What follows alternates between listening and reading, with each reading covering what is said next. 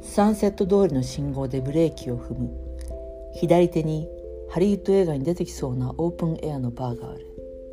色顔を漂わせて会話する男女をぼーっと眺めていたら突然「こんなとこおったらアホになる」と声がした。2006年10月